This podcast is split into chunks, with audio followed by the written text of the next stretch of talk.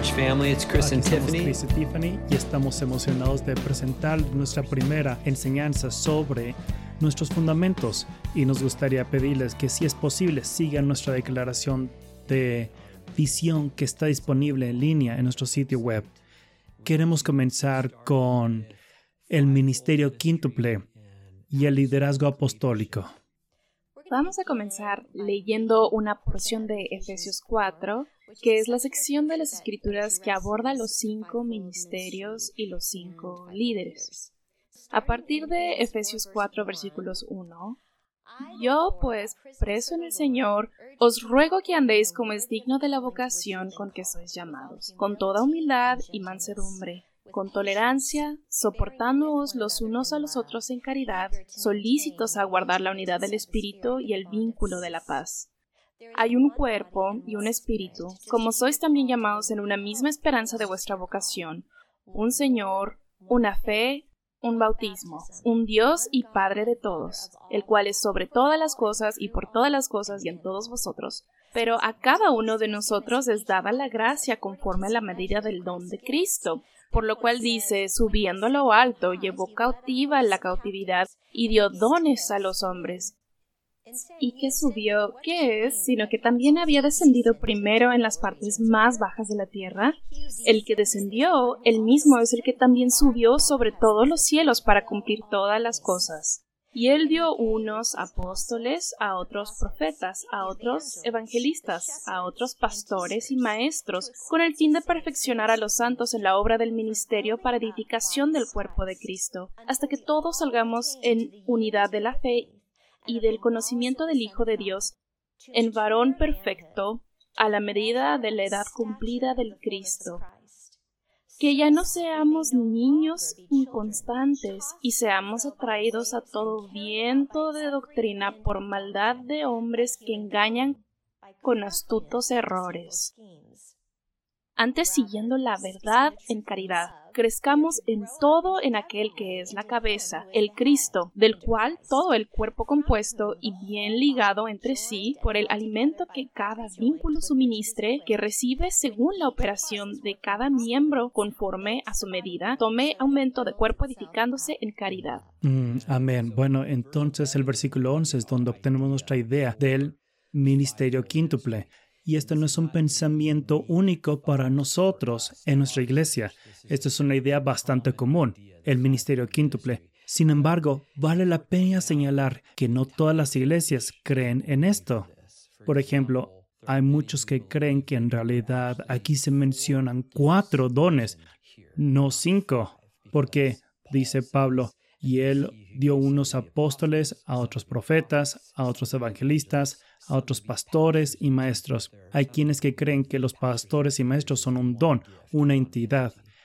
Además, hay algunos en el cuerpo de Cristo que creen que muchos de estos dones ya no existen hoy, que fueron solo en el tiempo de Cristo o poco después para el establecimiento de la iglesia y que Pablo y los demás apóstoles mencionados en el Nuevo Testamento fueron únicos, ya que no hubieron apóstoles después de ellos.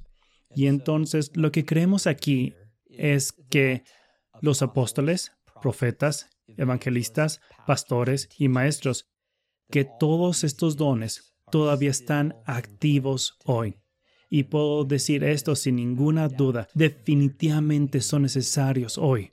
Y entonces una de las cosas que queremos hablar aquí es cómo eso hace que la iglesia sea diferente.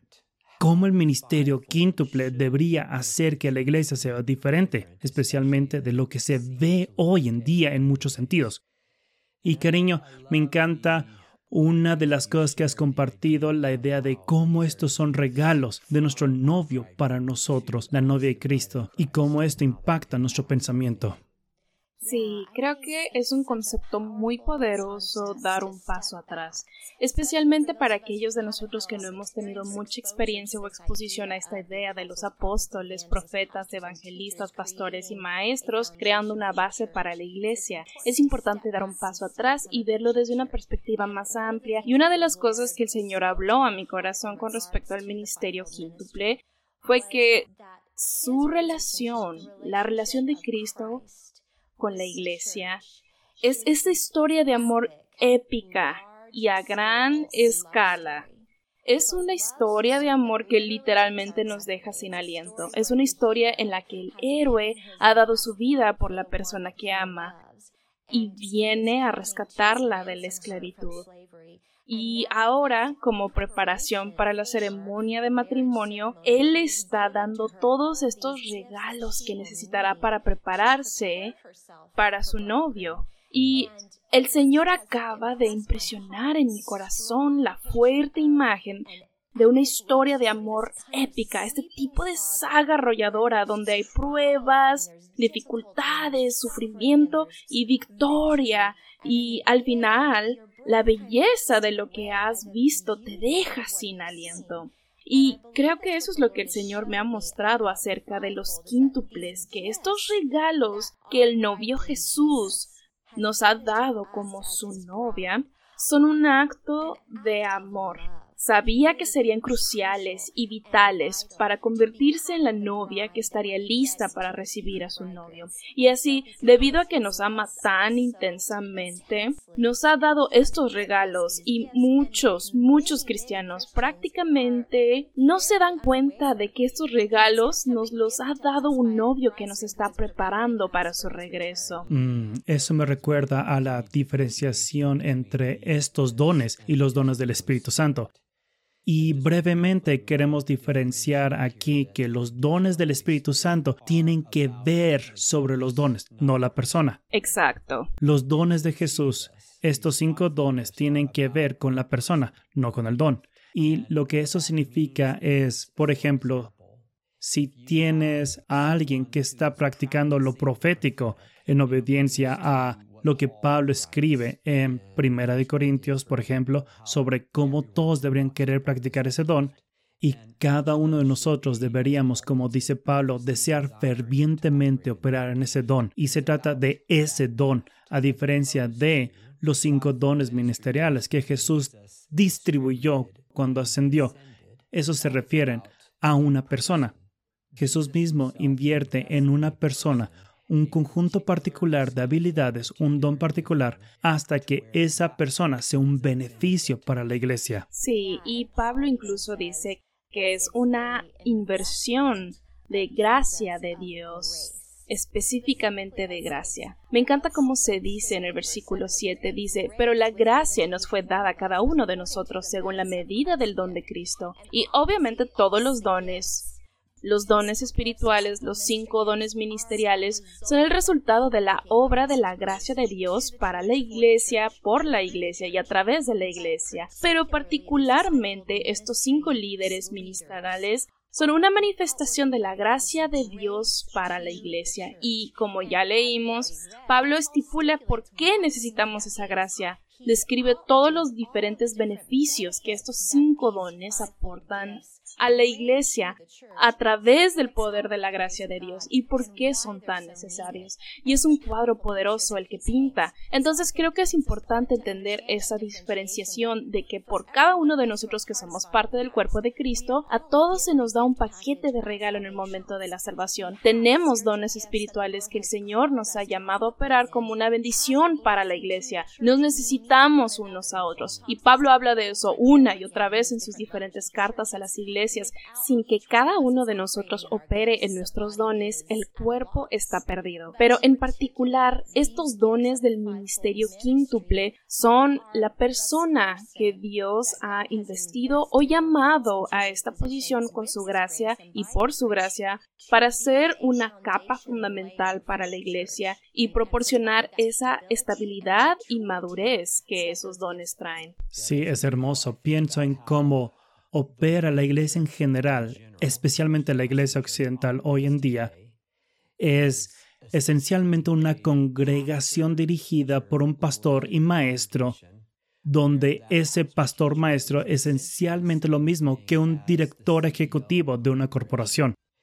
Y nuestra expectativa es que esta persona tenga todos los dones necesarios para edificar el cuerpo de Cristo además de tener habilidades administrativas, habilidades de gestión, todo lo necesario para administrar una iglesia. Y no es de extrañar que a menudo los pastores se estresen por completo. Y creo que la cifra que surgió hace unos 10 años de la investigación de Barna fue que el 93% de las esposas de pastores lamentan que su esposo esté en el ministerio. ¿Cómo llegamos aquí?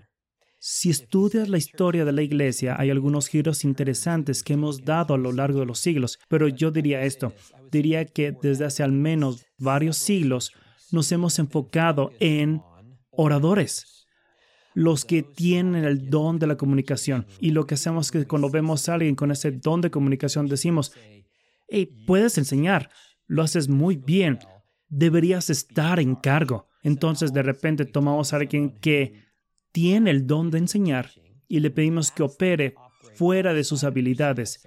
Y pueden hacerlo por un tiempo, pero al final es demasiado pedirle eso a una sola persona. Es por eso que Jesús nos dio a todos estos dones diferentes a nosotros, la iglesia, para que no se convirtiera en un espectáculo de un solo hombre. No tenemos ese ejemplo en las escrituras. Tenemos iglesias que fueron fundadas y ayudadas por líderes apostólicos. Y luego, allí mismo, dentro de la congregación, el líder apostólico levantaría pastores. Lo llamarían pastores. Y esa palabra pastor también se usa en el contexto de un anciano o un pastor, un supervisor. Habrían muchos de esos supervisores, no solo uno. Habría maestros que serían levantados, habría evangelistas identificados, y todos estos dones están funcionando en el Nuevo Testamento para edificar la iglesia. En muchos sentidos, esto no lo vemos hoy.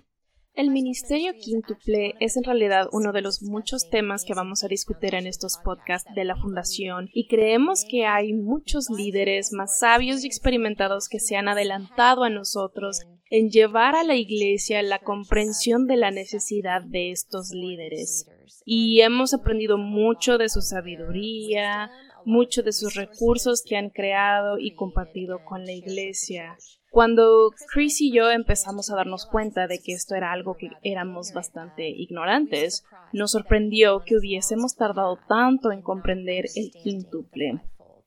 Pero yo diría que probablemente hace unos 20 años comenzamos a entrar en contacto con algunos recursos que nos abrieron los ojos. Y una de las cosas que el Señor empezó a hacer fue llamarnos a orar y pedirle al Señor, Padre, ¿nos darías algunas de estas funciones? No entendemos esto del todo, pero te pedimos, ¿comenzarías a derramar algunas de estas funciones en nuestras vidas si eso fuera parte de tu plan para nosotros? Sí, de hecho, creo que probablemente fue hace unos 19 años específicamente cuando le pedí al Señor cada mañana en mi tiempo devocional por los dones más elevados y en algún momento de ese proceso, semanas después de ese proceso, sentí una unción del Espíritu Santo para pedir específicamente por el apostólico.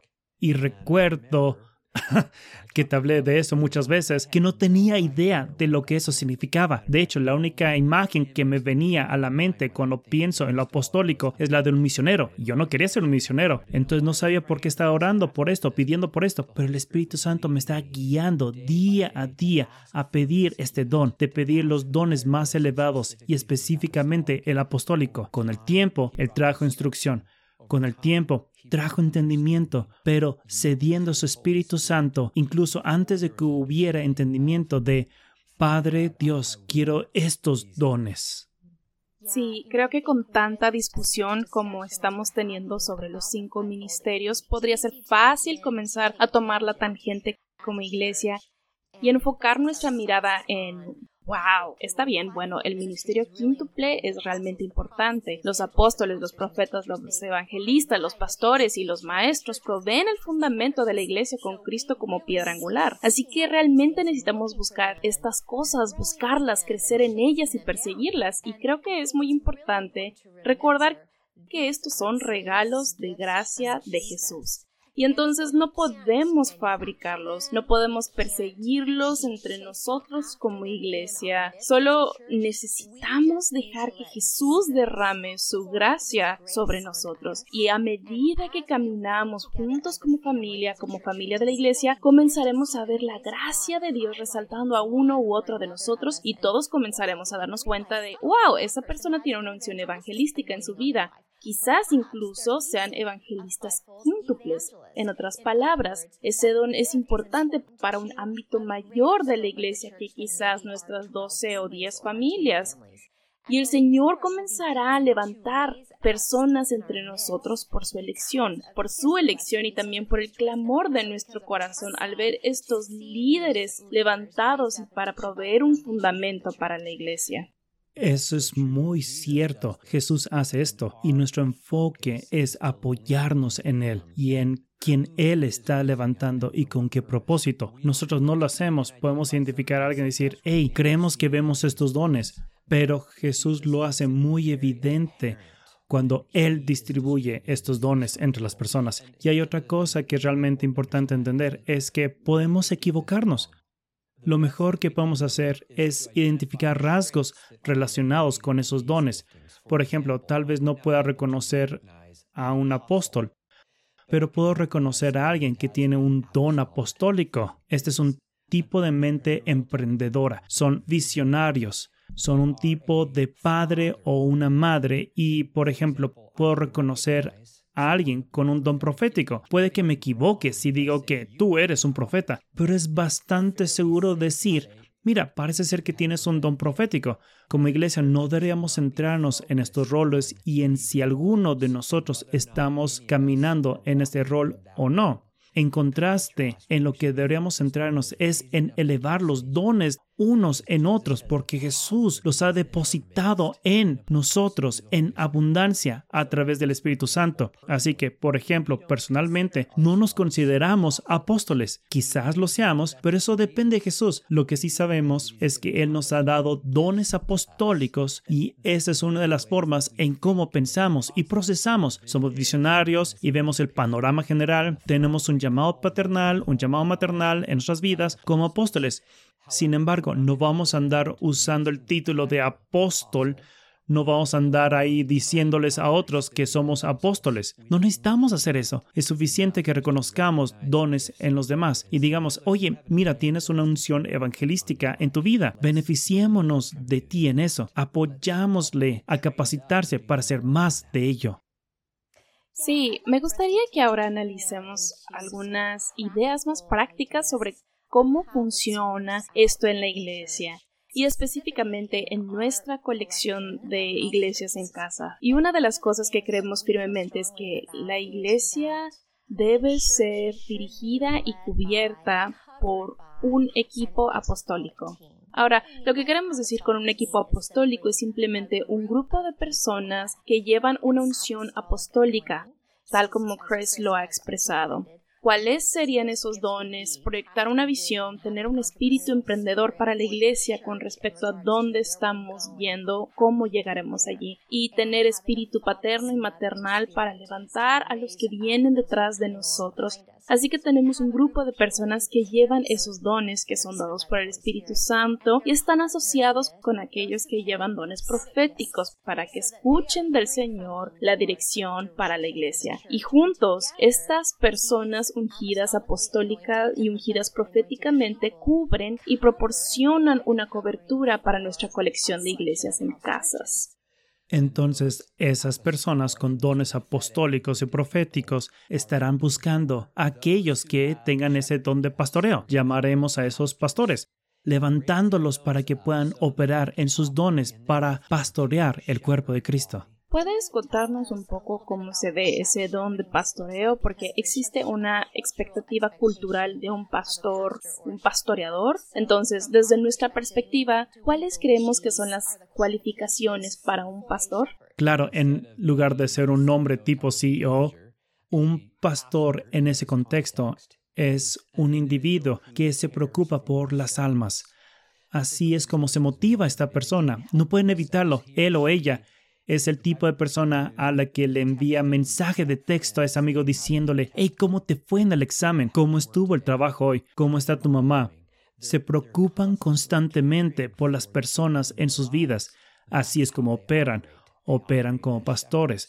Y nuestra meta es identificar a aquellos que tienen ese don de pastoreo, levantarlos y tener varios de ellos en cada iglesia local para que la iglesia sea cuidada espiritualmente. Así es. Y además de eso, queremos formar maestros. Y los maestros son aquellos cuyo corazón arde por la palabra de Dios están obsesionados con la palabra, les encanta, no pueden tener suficiente, están investigando la palabra todos los días, encontrando pepitas y luego tienen este deseo abrumador de compartir con el cuerpo lo que el Espíritu Santo les ha revelado, de edificar el cuerpo hasta la madurez de equiparlo, de permitir que el cuerpo sea liberado de las mentiras del enemigo o de los obstáculos que han estado en sus vidas anteriormente. Ese es el deseo abrumador de un maestro, por eso buscamos levantar a aquellos que tienen ese don de enseñanza. Y ya hemos hablado un poco sobre los evangelistas y cómo buscamos levantar evangelistas dentro de cada casa,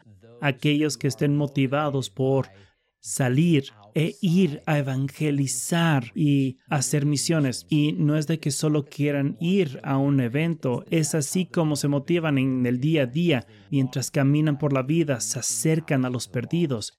Lo que queremos es levantar a esas personas para que puedan capacitarnos, a capacitar a todo el cuerpo de la iglesia para mejorar en esto y comportarse de esta manera.